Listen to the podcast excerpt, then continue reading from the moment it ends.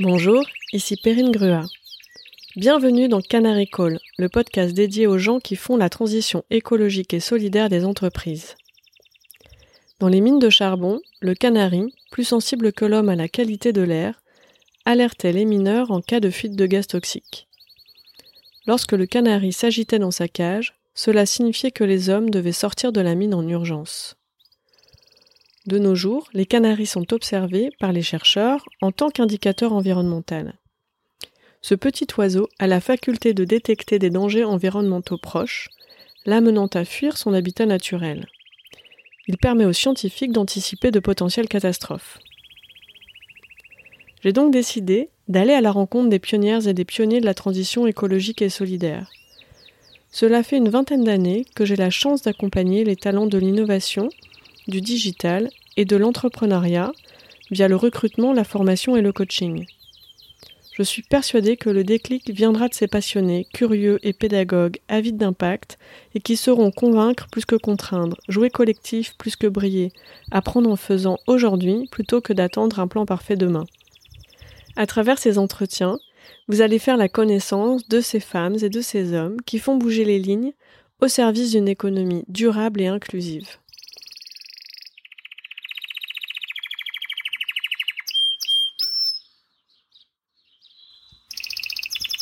Aujourd'hui, c'est une conversation positive et ensoleillée que je vous partage. Le sourire et l'optimisme de Sandrine Delage s'entendent et sont très communicatifs. Trop souvent, quand on parle d'engagement, on parle des difficultés, des lenteurs, des résistances. Elle a choisi d'aborder le sujet avec confiance en l'humain et en l'avenir. Pionnière du digital et intrapreneuse dans l'âme, Sandrine partage son expérience et son parcours pour que chacun devienne acteur de sa propre transformation. Ce qui l'anime, activer un mouvement de transformation de l'entreprise qui part des collaborateurs. Elle préconise de combiner les cultures digitales et intrapreneuriat pour transformer positivement l'entreprise et la société. Vous découvrirez notamment le programme d'intrapreneuriat People's Lab for Good qu'elle a initié en tant que Head of Changemakers and Prospective au sein de BNP Paribas. Elle est également très active pour valoriser plus de femmes dans les métiers des technologies. Je vous souhaite une belle rencontre avec Sandrine Delage.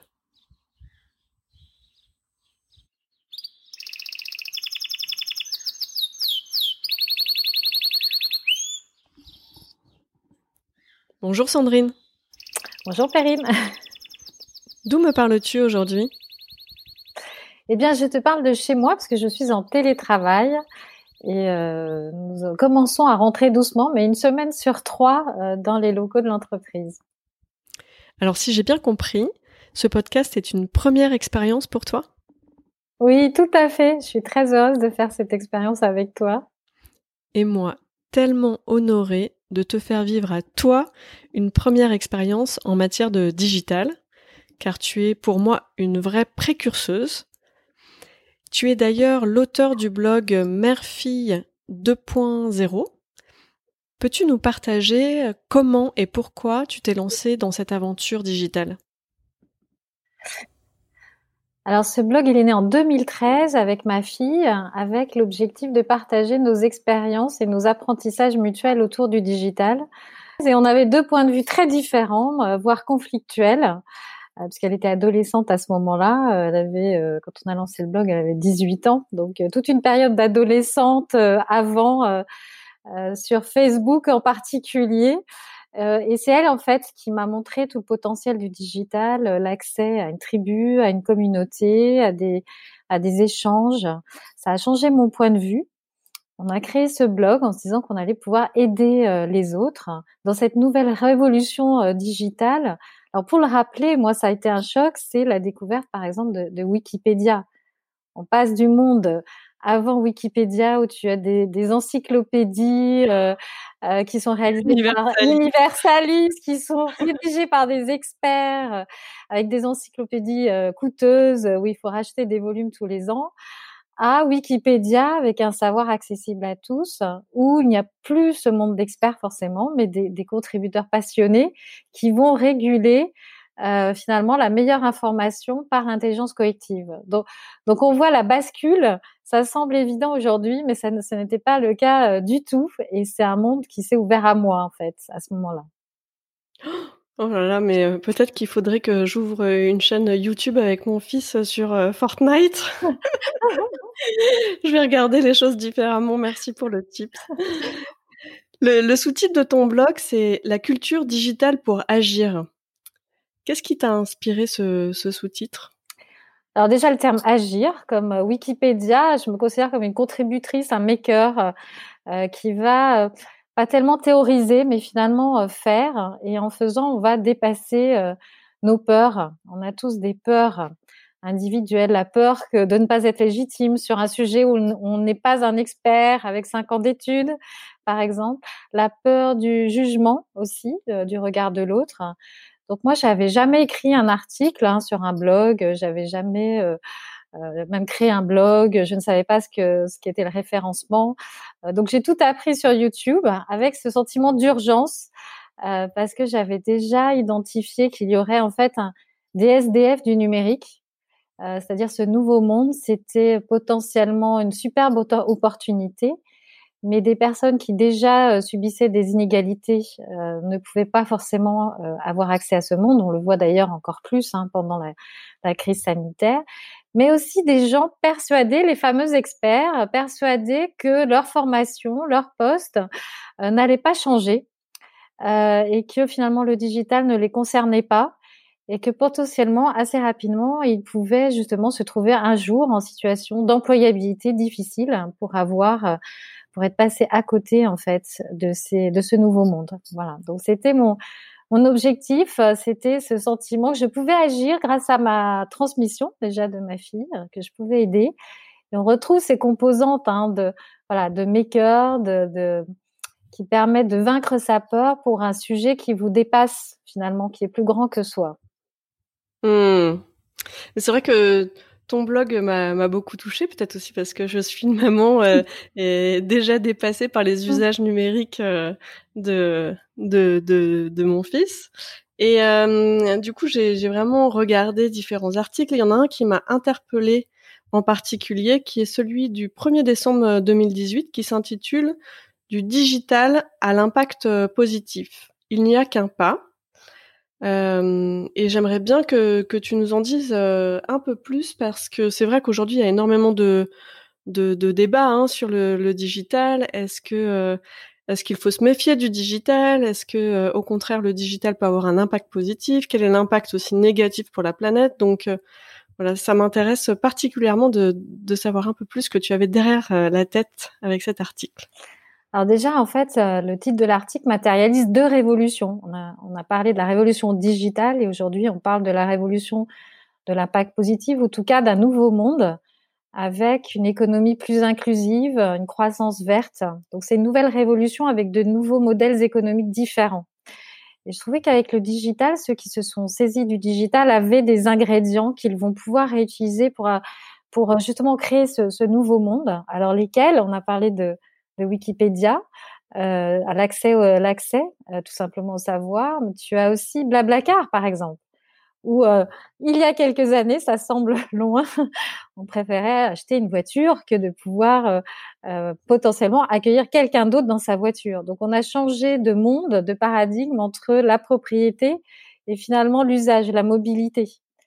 Mmh. Euh, à cette époque-là aussi, euh, le digital avait, en tout cas Internet, avait cette vocation ou ce côté précurseur de, de lien social, de solidarité aussi, de tribus qui se connectent par-delà les frontières de leur entreprise, de leur pays, euh, de leur statut, de leur CV, de leur formation. Donc, il y avait un côté tech for good euh, dans les années 2000-2010 euh, qu'on a un petit peu perdu euh, il y a un moment donné en se posant la question justement de cette consommation euh, et cette sobriété. Euh, je crois qu'on a vu pendant la crise que le, digital, les outils numériques avaient heureusement cette vocation à créer le lien, le lien social, à permettre aux gens de travailler, de vivre, de survivre. Et la deuxième révolution qui nous attend, eh bien, c'est de rejouer avec ces ingrédients pour créer justement un nouveau monde, mais qui s'appuie sur un nouveau modèle économique viable qui va nous permettre aussi de, de proposer des activités responsables mais durables. Voilà. Mmh. Pour toi, c'est deux révolutions différentes? Pour moi, c'est une continuité. C'est pour ça que je trouve, on est dans cette continuité, mais la révolution qui est devant nous est encore plus importante que celle du digital, puisque là, on s'adresse au monde du vivant. L'enjeu, c'est le monde du vivant. C'est nous, en tant qu'être humain, humanité, c'est c'est la planète, c'est c'est la société dans son ensemble. Donc, en fait, le digital se positionne en levier et pas en fin en soi. Et la deuxième révolution, elle a un enjeu et une fin beaucoup plus importante et un sens beaucoup plus important, évidemment.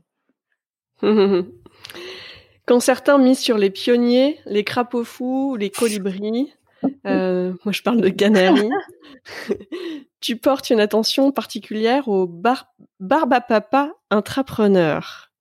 Alors qu'est-ce que qu'est-ce que qu'est-ce que c'est? D'où ça vient? Pourquoi ce terme? Alors déjà, moi, je suis responsable d'un programme d'intrapreneuriat qui est assez atypique puisqu'il n'accueille que des collaborateurs qui proposent des idées, donc des solutions qui à la fois auront une activité durable, un business, mais qui vont répondre à des attentes sociétales et environnementales.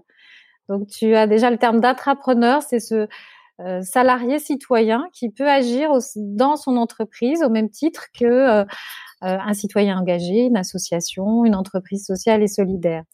Et j'aime bien le côté barba papa parce que d'abord, il a le sourire, il est rond, il a plusieurs couleurs, il trouve toujours une solution et une solution avec, pas une solution contre, une solution avec. Donc, s'il y a un obstacle, il va agrandir euh, le bras, allonger le bras, passer derrière.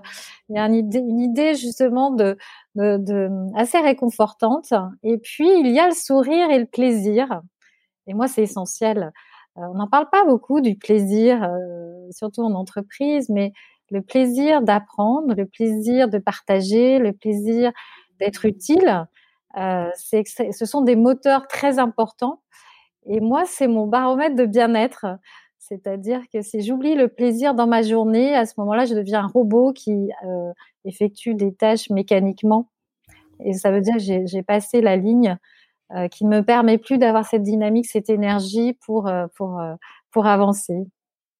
Il y a des barbes à papa, des barbes à papa et des barbes à maman? Oui, alors Barba, alors on va on va en parler parce que c'est un sujet qui me tient aussi beaucoup à cœur. Les intrapreneurs en général ont un, le nombre de femmes sont sont peu représentés, comme les entrepreneurs en général 30%. Et pour moi, c'est très important de pouvoir avoir une égalité euh, hommes-femmes dans tout ce que l'on fait, tout ce que l'on entreprend, parce qu'on construit la société euh, euh, avec 50% d'hommes et 50% de femmes. Donc j'aime beaucoup l'idée des, des barbas mamans et on a tout fait dans le programme pour justement lever les peurs qui sont encore plus, qui adhèrent encore plus à la construction des femmes pour qu'il y ait autant de femmes que d'hommes dans le programme. Et alors, euh, comment est-ce que tu fais pour les identifier, ces hommes et ces femmes? Alors, comme tu l'as compris, euh, pour moi, ce ne sont pas des experts, ces hommes et ces femmes. C'est comme euh, à l'époque du digital, où on pensait que le digital, c'était réservé à des experts, où on peut penser que notre société, notre environnement est réservé à quelques experts qui peuvent agir. Donc déjà, le premier postulat, c'est que ces, ces barbapapas, ce sont tout le monde. C'est toi, c'est moi, c'est mon voisin bureau. Euh, donc en fait, on fait un appel à candidature euh, une fois par an euh, sur l'ensemble du groupe pour le, proposer à ses collaborateurs de soumettre une idée. et ils viennent de tout métier et ils ont un background extrêmement différent. ce qui les unit, c'est qu'ils ont identifié quelque chose qui, qui, un problème qui les dérangeait dans leur travail, dans leur vie euh, en tant que citoyen. Euh, et il propose une idée qui, qui permet d'être euh, d'être au sein d'une entreprise et d'avoir un impact justement positif. Et en quoi consiste-t-il exactement ce, programme intrapreneur justement? Alors en fait, en, en 2017, BNP Paribas a créé la, direction de l'engagement qui matérialise euh, je dirais l'engagement eh du directeur général Jean-Laurent Bonafé de euh, de transformer l'entreprise non seulement sur l'axe digital mais aussi sur des modèles économiques qui intègrent la société et l'environnement. Et l'intrapreneuriat qui est euh, comment dire, une culture chez BNP Paribas depuis plusieurs années, avec plusieurs programmes dans différents métiers. C'était un bon levier pour engager les collaborateurs et leur montrer qu'ils étaient des acteurs positifs euh, en lien avec euh, eh l'entreprise et la société en général. Alors du coup, on a un programme qui s'appelle le People's Lab for Good. On accueille une quinzaine d'entrepreneurs par an. Euh, ils sont formés 20 jours hein, sur 4 mois et accompagnés pour développer leurs idées puis leurs solutions.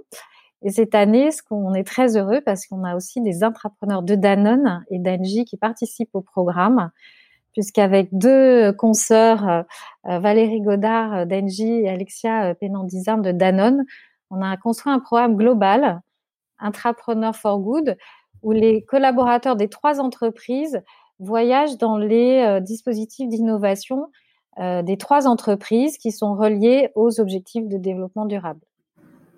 Hmm.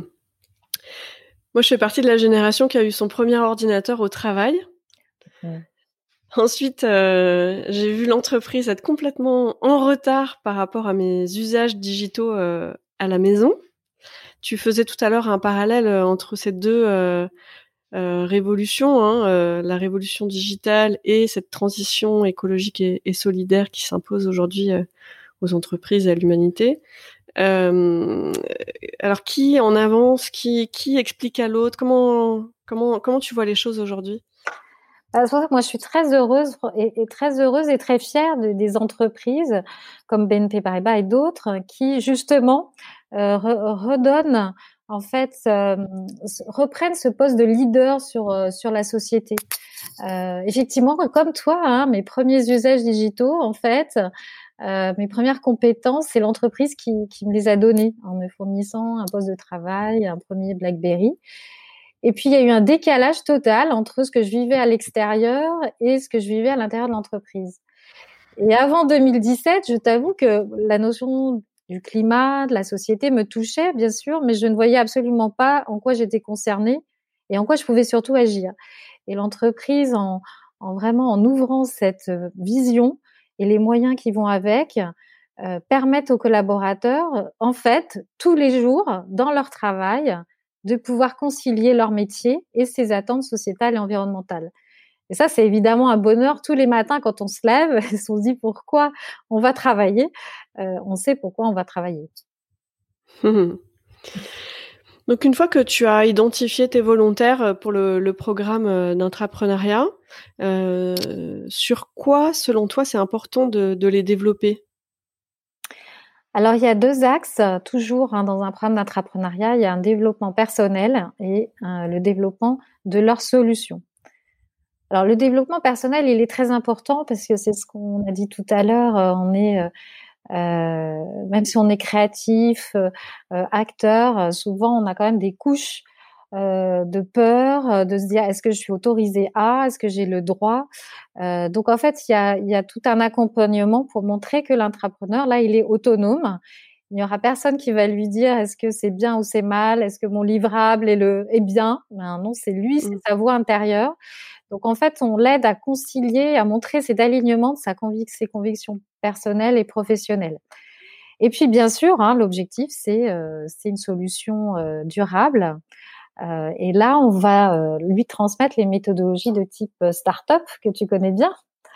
Euh, parce qu'évidemment, le design thinking, comment vraiment être ancré dans la réalité du besoin, la réalité des bénéficiaires de la solution, comment itérer et co-construire avec eux, et puis comment construire un business model pour convaincre des investisseurs internes de financer le, le, projet et de le mener à terme. Donc, ce sont les deux éléments. À la fois, se sentir un, j'allais dire, euh, conviction personnelle et professionnelle, ne pas avoir peur d'avancer, d'aller voir des gens, de les contacter. Et puis deux, euh, une méthodologie solide et éprouvée qui, qui permet euh, ensuite de proposer un projet viable. Hmm. Et euh, est-ce que euh, tu constates des effets directs, des effets indirects sur, euh, sur l'entreprise? Parce que ça fait combien d'années maintenant que ce programme a, eu lieu? Alors l'entrepreneuriat chez BNP Paribas, il a commencé en 2015. Hmm. Et notre programme People's Lab for Good, en 2017. alors déjà, en bénéfice direct, 50% des, des, projets continuent après le programme. Ils sont portés par les métiers, les business lines. Donc il y a des vraies preuves, des vrais projets qui montrent l'intérêt et puis le fait que c'est possible.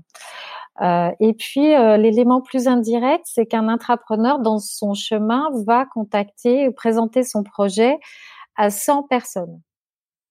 Donc 100 personnes, ce n'est pas rien. Il y a évidemment son manager, son équipe, euh, il y a des mentors, des experts. on fait beaucoup de, on, essaie de valoriser les projets, les profils, pour que le, plus de gens possible connaissent ces projets euh, donc, euh, au bout de, quelques années, ça commence à faire plusieurs milliers de personnes qui sont euh, à un moment donné touchées, exposées, enfin, qui ont un contact avec avec ces intrapreneurs. Hmm. Toi qui as été tu as été toi-même une, entre, une intrapreneuse, tu pilotes ces projets depuis maintenant plusieurs, plusieurs années. quels seraient les, les, points de vigilance selon toi pour, pour ces profils-là? Qu'est-ce qui pourrait les freiner dans, leur impact dans l'entreprise? Alors pour moi, le maître mot, c'est alignement. Je et alignement et alignement. Euh, c'est-à-dire, il faut, il faut vraiment euh, voir un intrapreneur et son projet comme un écosystème qui va grandir et comme le barba papa qui va se mailler avec le puzzle de l'entreprise. Euh, qui va dépasser évidemment son entité métier, donc il doit être connecté avec à la fois la stratégie de l'entreprise, avec la réalité du terrain qu'il a identifié et avec tout l'écosystème, que ce soit les filières innovation, les filières euh, RSE, pour pouvoir justement avancer, faire et déployer son projet. Et il faut surtout pas voir l'intrapreneuriat et le programme comme un, une bulle euh, qui est euh, bien sûr un peu à côté, mais qui ne doit pas être totalement à côté. Et de la même manière, l'entrepreneur et son projet, il doit s'intégrer le plus vite possible euh, dans l'écosystème global de BNP Paribas. Et ça, c'est notre travail de responsable de programme, de les aider. mais c'est à eux d'aller voir les gens, de se confronter aux autres, quel que soit leur statut hiérarchique, et euh, du coup, un entrepreneur peut euh, très bien rencontrer un N plus 2 ou N plus 3 d'un métier qui n'est pas le sien. Et il faut avoir ce courage-là euh, à chaque fois de créer ces rencontres pour s'assurer toujours de l'alignement de son projet. Mmh. Parce que c'est, tu parles de, à la fois, il faut cette bulle qui protège l'avancée du, projet, et puis à un moment donné permettre que le projet sorte de la bulle. Euh, c'est un moment périlleux. Comment est-ce que euh, comment identifier le bon moment, le bon timing entre euh, le moment bulle et le moment ouverture de ouverture, communication interne, partage? Alors nous déjà dès la sélection des candidats, on fait cette sélection avec des jurys multimétiers de multi euh, fonctions, type innovation, RSE. donc en fait déjà dans la sélection des dossiers, et c'est assez fascinant de voir des responsables RSE, par exemple, qui vont défendre le dossier d'un entrepreneur, par exemple, parce qu'ils croient absolument à, à, ce projet. Donc, en fait, il y a déjà un écosystème qui s'est créé autour d'eux, euh, déjà au moment de la sélection. Et, nous, tout au long des quatre mois, c'est pour ça que c'est quatre mois, hein, ils sont détachés 20 jours sur quatre mois, ça dure quatre mois parce qu'il faut un temps long, un temps long où il va, on va les connecter au fur et à mesure de leur euh, avancement à euh, justement plus de personnes euh, au bon moment. Et c'est quelque chose qui se fait au cas par cas. donc nous, on fait un accompagnement vraiment très très proche hein, pour s'assurer que la personne est prête à aller voir par exemple telle et telle personne. Donc on les aide, mais bien sûr, c'est quand même eux qui doivent sortir de leur zone de confort. Mmh. Ah oui, 20 jours. Donc on, on, ils sont détachés de, d'autres responsabilités pendant 20 jours pour vraiment se consacrer. Euh... Tout à fait, pendant 4 mois. Et si euh, le projet continue, potentiellement ensuite, ils peuvent être détachés 100% dans les autres euh, labs de BNP Paribas qui sont plus orientés sur la mise en œuvre, prototypage et mise en œuvre du premier service.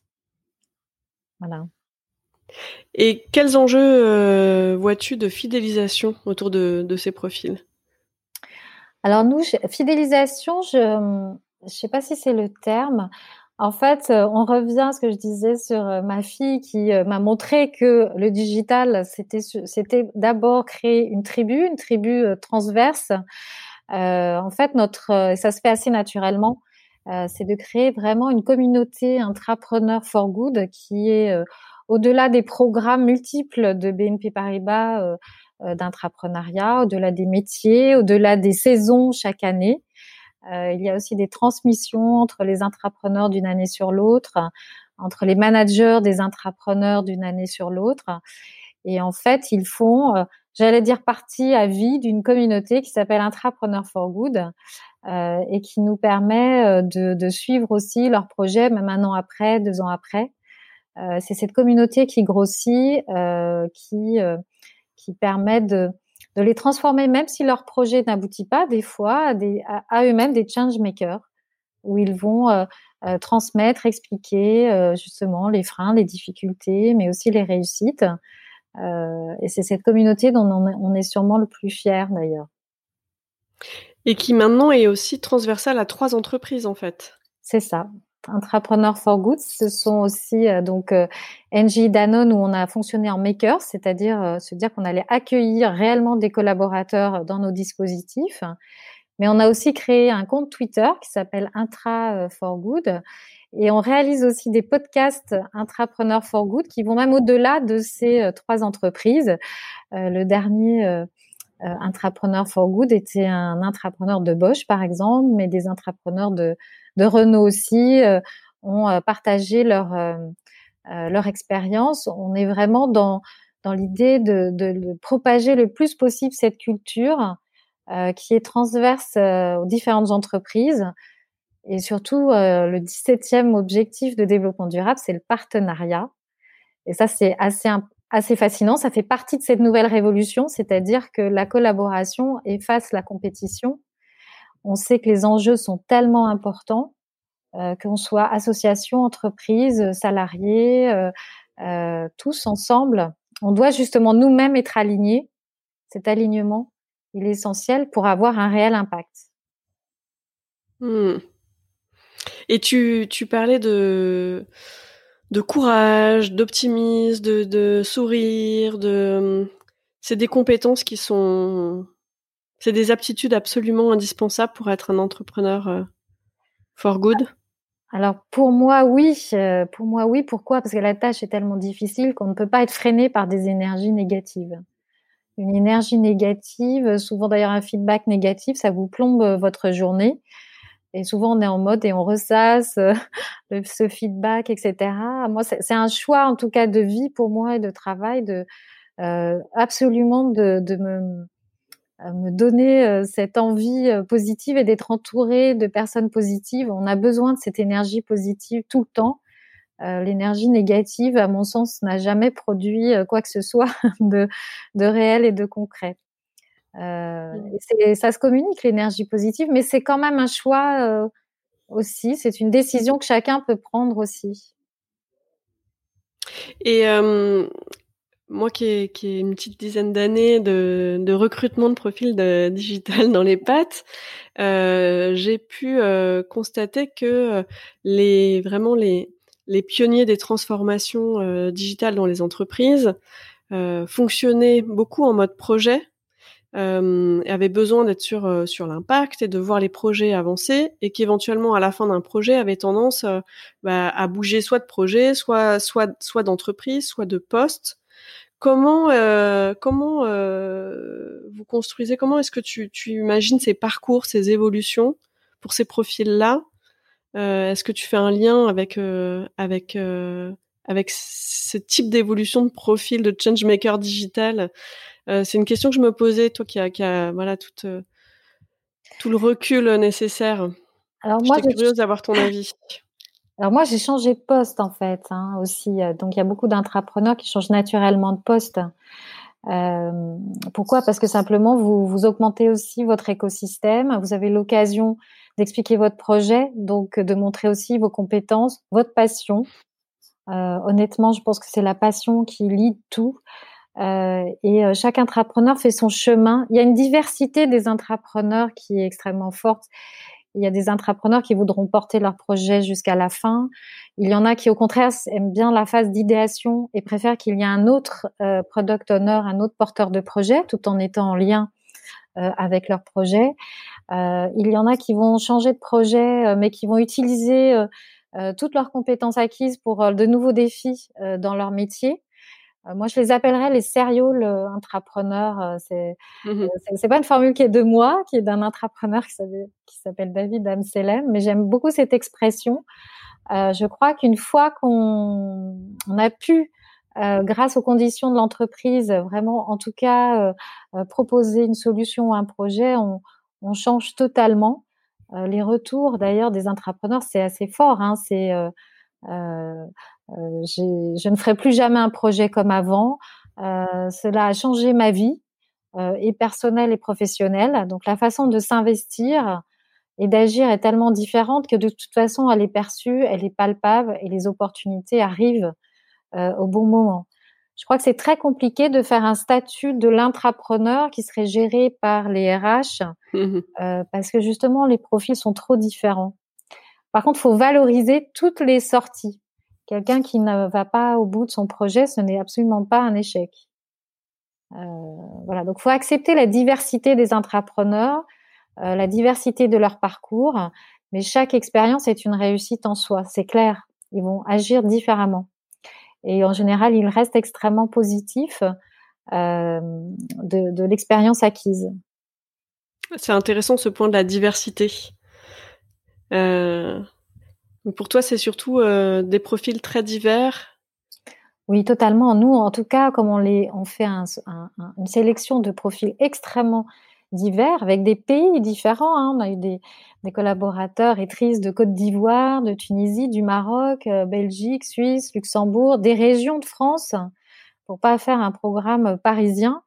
Euh, donc, on peut pas. Je pense que c'est difficile de prévoir ou d'anticiper ou de donner un, justement un parcours qui les finalement les enfermerait dans un parcours. Mmh. Et je reviens à ton blog, hein, euh, Fille 2.0, dont, dont je suis absolument fan. Euh, il y a un article qui s'appelle euh, Trois arguments pour votre boss. alors toi, justement, quels sont les conseils que tu donnerais à quelqu'un qui veut changer les, qui veut faire bouger les lignes dans son entreprise? Et bien d'agir en fait, de commencer. Il faut absolument commencer. Il faut pas se dire euh, euh, comment je vais le faire. Ce qui était souvent ma remarque euh, avant ce, ce, ce, ce process. souvent, on, on, a un projet, une idée, et on se dit oh là là, mais je vais jamais y arriver. alors là, c'est sûr, dès cette phrase, c'est fini. En fait, le sujet, c'est je vais le faire. Comment je vais le faire Je ne sais pas, mais je vais le faire. et en fait, en commençant petit euh, et en commençant, en fait, vous faites la preuve et vous allez trouver d'autres papa comme vous qui vont euh, s'intéresser au sujet, qui vont le faire grandir et, les choses vont arriver. il faut accepter d'être surpris par ce qui va être arrivé. Rien n'est défini d'avance. Mais quand vous commencez à agir, vous n'arrêterez plus jamais. Hmm. c'est comme ça que tu t'y es prise? oui. Euh, pour, le lab. c'est ça. Et inversement, euh, quel conseil donnerais-tu à un dirigeant qui veut miser sur ces individus qui font bouger les lignes? Alors déjà, c'est euh, une authenticité sur l'engagement. je reviens en plus sur l'engagement d'un de nouveaux modèles impact positif. Moi, je crois que le, le dirigeant d'une entreprise, c'est le premier intrapreneur, en fait. C'est lui qui justement change son entreprise de l'intérieur. Et quand il a une vision, une conviction, que ce soit sur la transformation digitale, mais aussi sur la transformation euh, d'une économie plus inclusive, quand lui-même a eu son déclic intérieur et qu'il veut faire bouger les lignes à l'intérieur de son entreprise, il va donner les moyens qui seront des preuves, mais surtout son, sa transformation intérieure se verra, elle sera palpable et ça donnera envie aux autres euh, de le suivre. Donc pour moi, c'est la première chose. C'est déjà, il faut croire, euh, il faut croire euh, et, partager ses convictions. Ensuite, donner des conditions matérielles. Il faut donner du temps, il faut donner des espaces, euh, comme les laboratoires d'innovation, les d'entrepreneuriat. Il faut donner les conditions. Et puis, il faut se laisser surprendre. C'est-à-dire qu'il ne faut pas chercher à imposer non plus ce qui va se passer. Il faut laisser les collaborateurs agir. Et en fait, euh, à mon avis, ils sont encore plus surpris euh, que ce qu'ils imaginaient en laissant les collaborateurs euh, proposer et agir eux-mêmes. Hmm. Merci beaucoup. Euh, tu, tu, agis, tu es engagé euh, depuis euh, depuis longtemps. Euh, c'est un un mode un mode de vie pour toi. mais en ce moment, actuellement, est-ce que tu aurais un message important à faire passer Quel serait ton canary call à toi? Alors le canary call pour toi, hein, c'est le, lanceur d'alerte. Hein, c'est c'est cette idée justement que euh, les mineurs, euh, euh, pour éviter le grisou, avaient un canari qui permettait, en fait, selon leur changement de comportement, d'identifier ce qui allait se passer. moi, j'aimerais revenir, alors c'est sur l'ODD numéro 5 d'ailleurs, c'est sur l'égalité des hommes et des femmes. Euh, moi, je suis particulièrement euh, engagée sur cette cause. Euh, pourquoi? Donc, en termes d'alerte, ce que j'aimerais partager.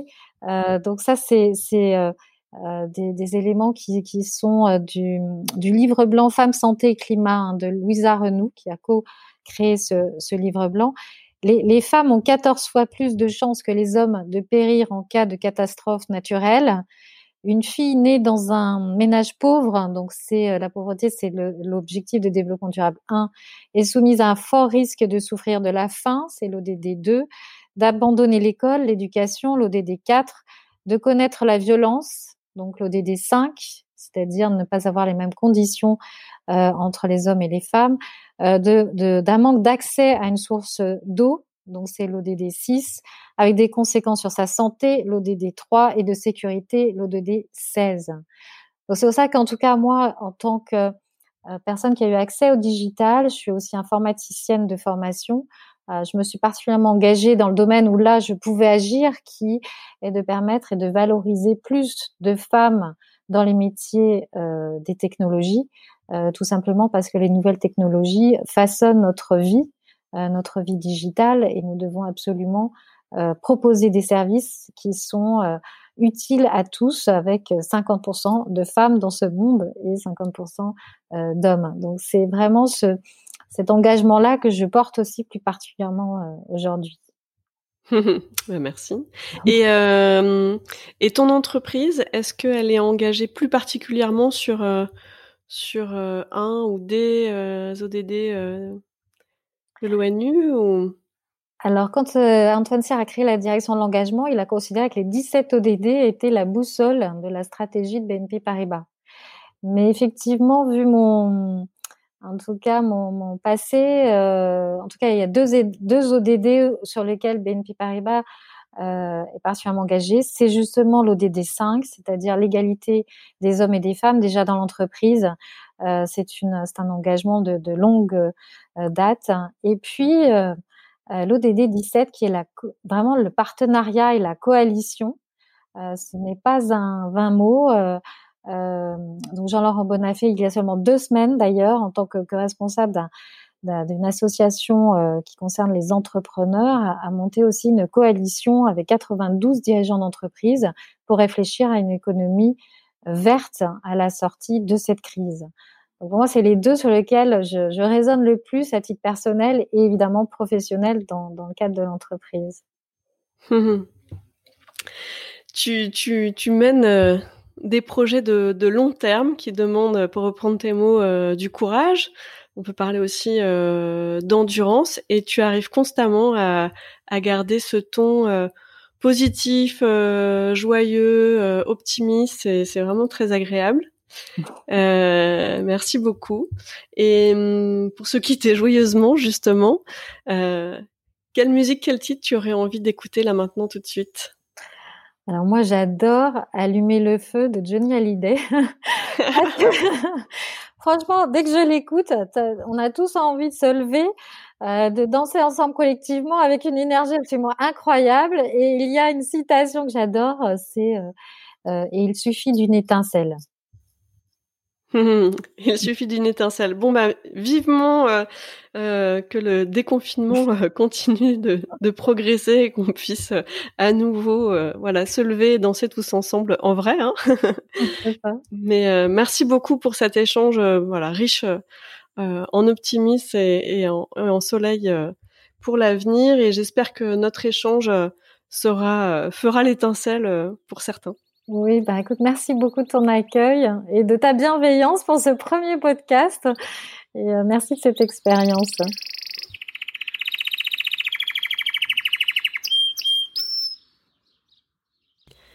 J'espère que vous avez eu autant d'intérêt que moi à écouter mon invité. L'objectif de ces rencontres est de comprendre comment identifier, recruter, développer et protéger ces pionniers de la transition écologique et solidaire. Si comme moi, vous êtes convaincu qu'il faut écouter l'alerte de ces canaris et passer à l'action, aidez-moi à dénicher et valoriser ces femmes et ces hommes de l'ombre qui font bouger les lignes au sein des entreprises. N'hésitez pas à me soumettre des noms de personnes ou à me mettre en relation via mes réseaux sociaux. Vous retrouverez les notes de ces entretiens sur la page LinkedIn dédiée Canary Call. Merci pour votre écoute. À très vite pour une nouvelle rencontre.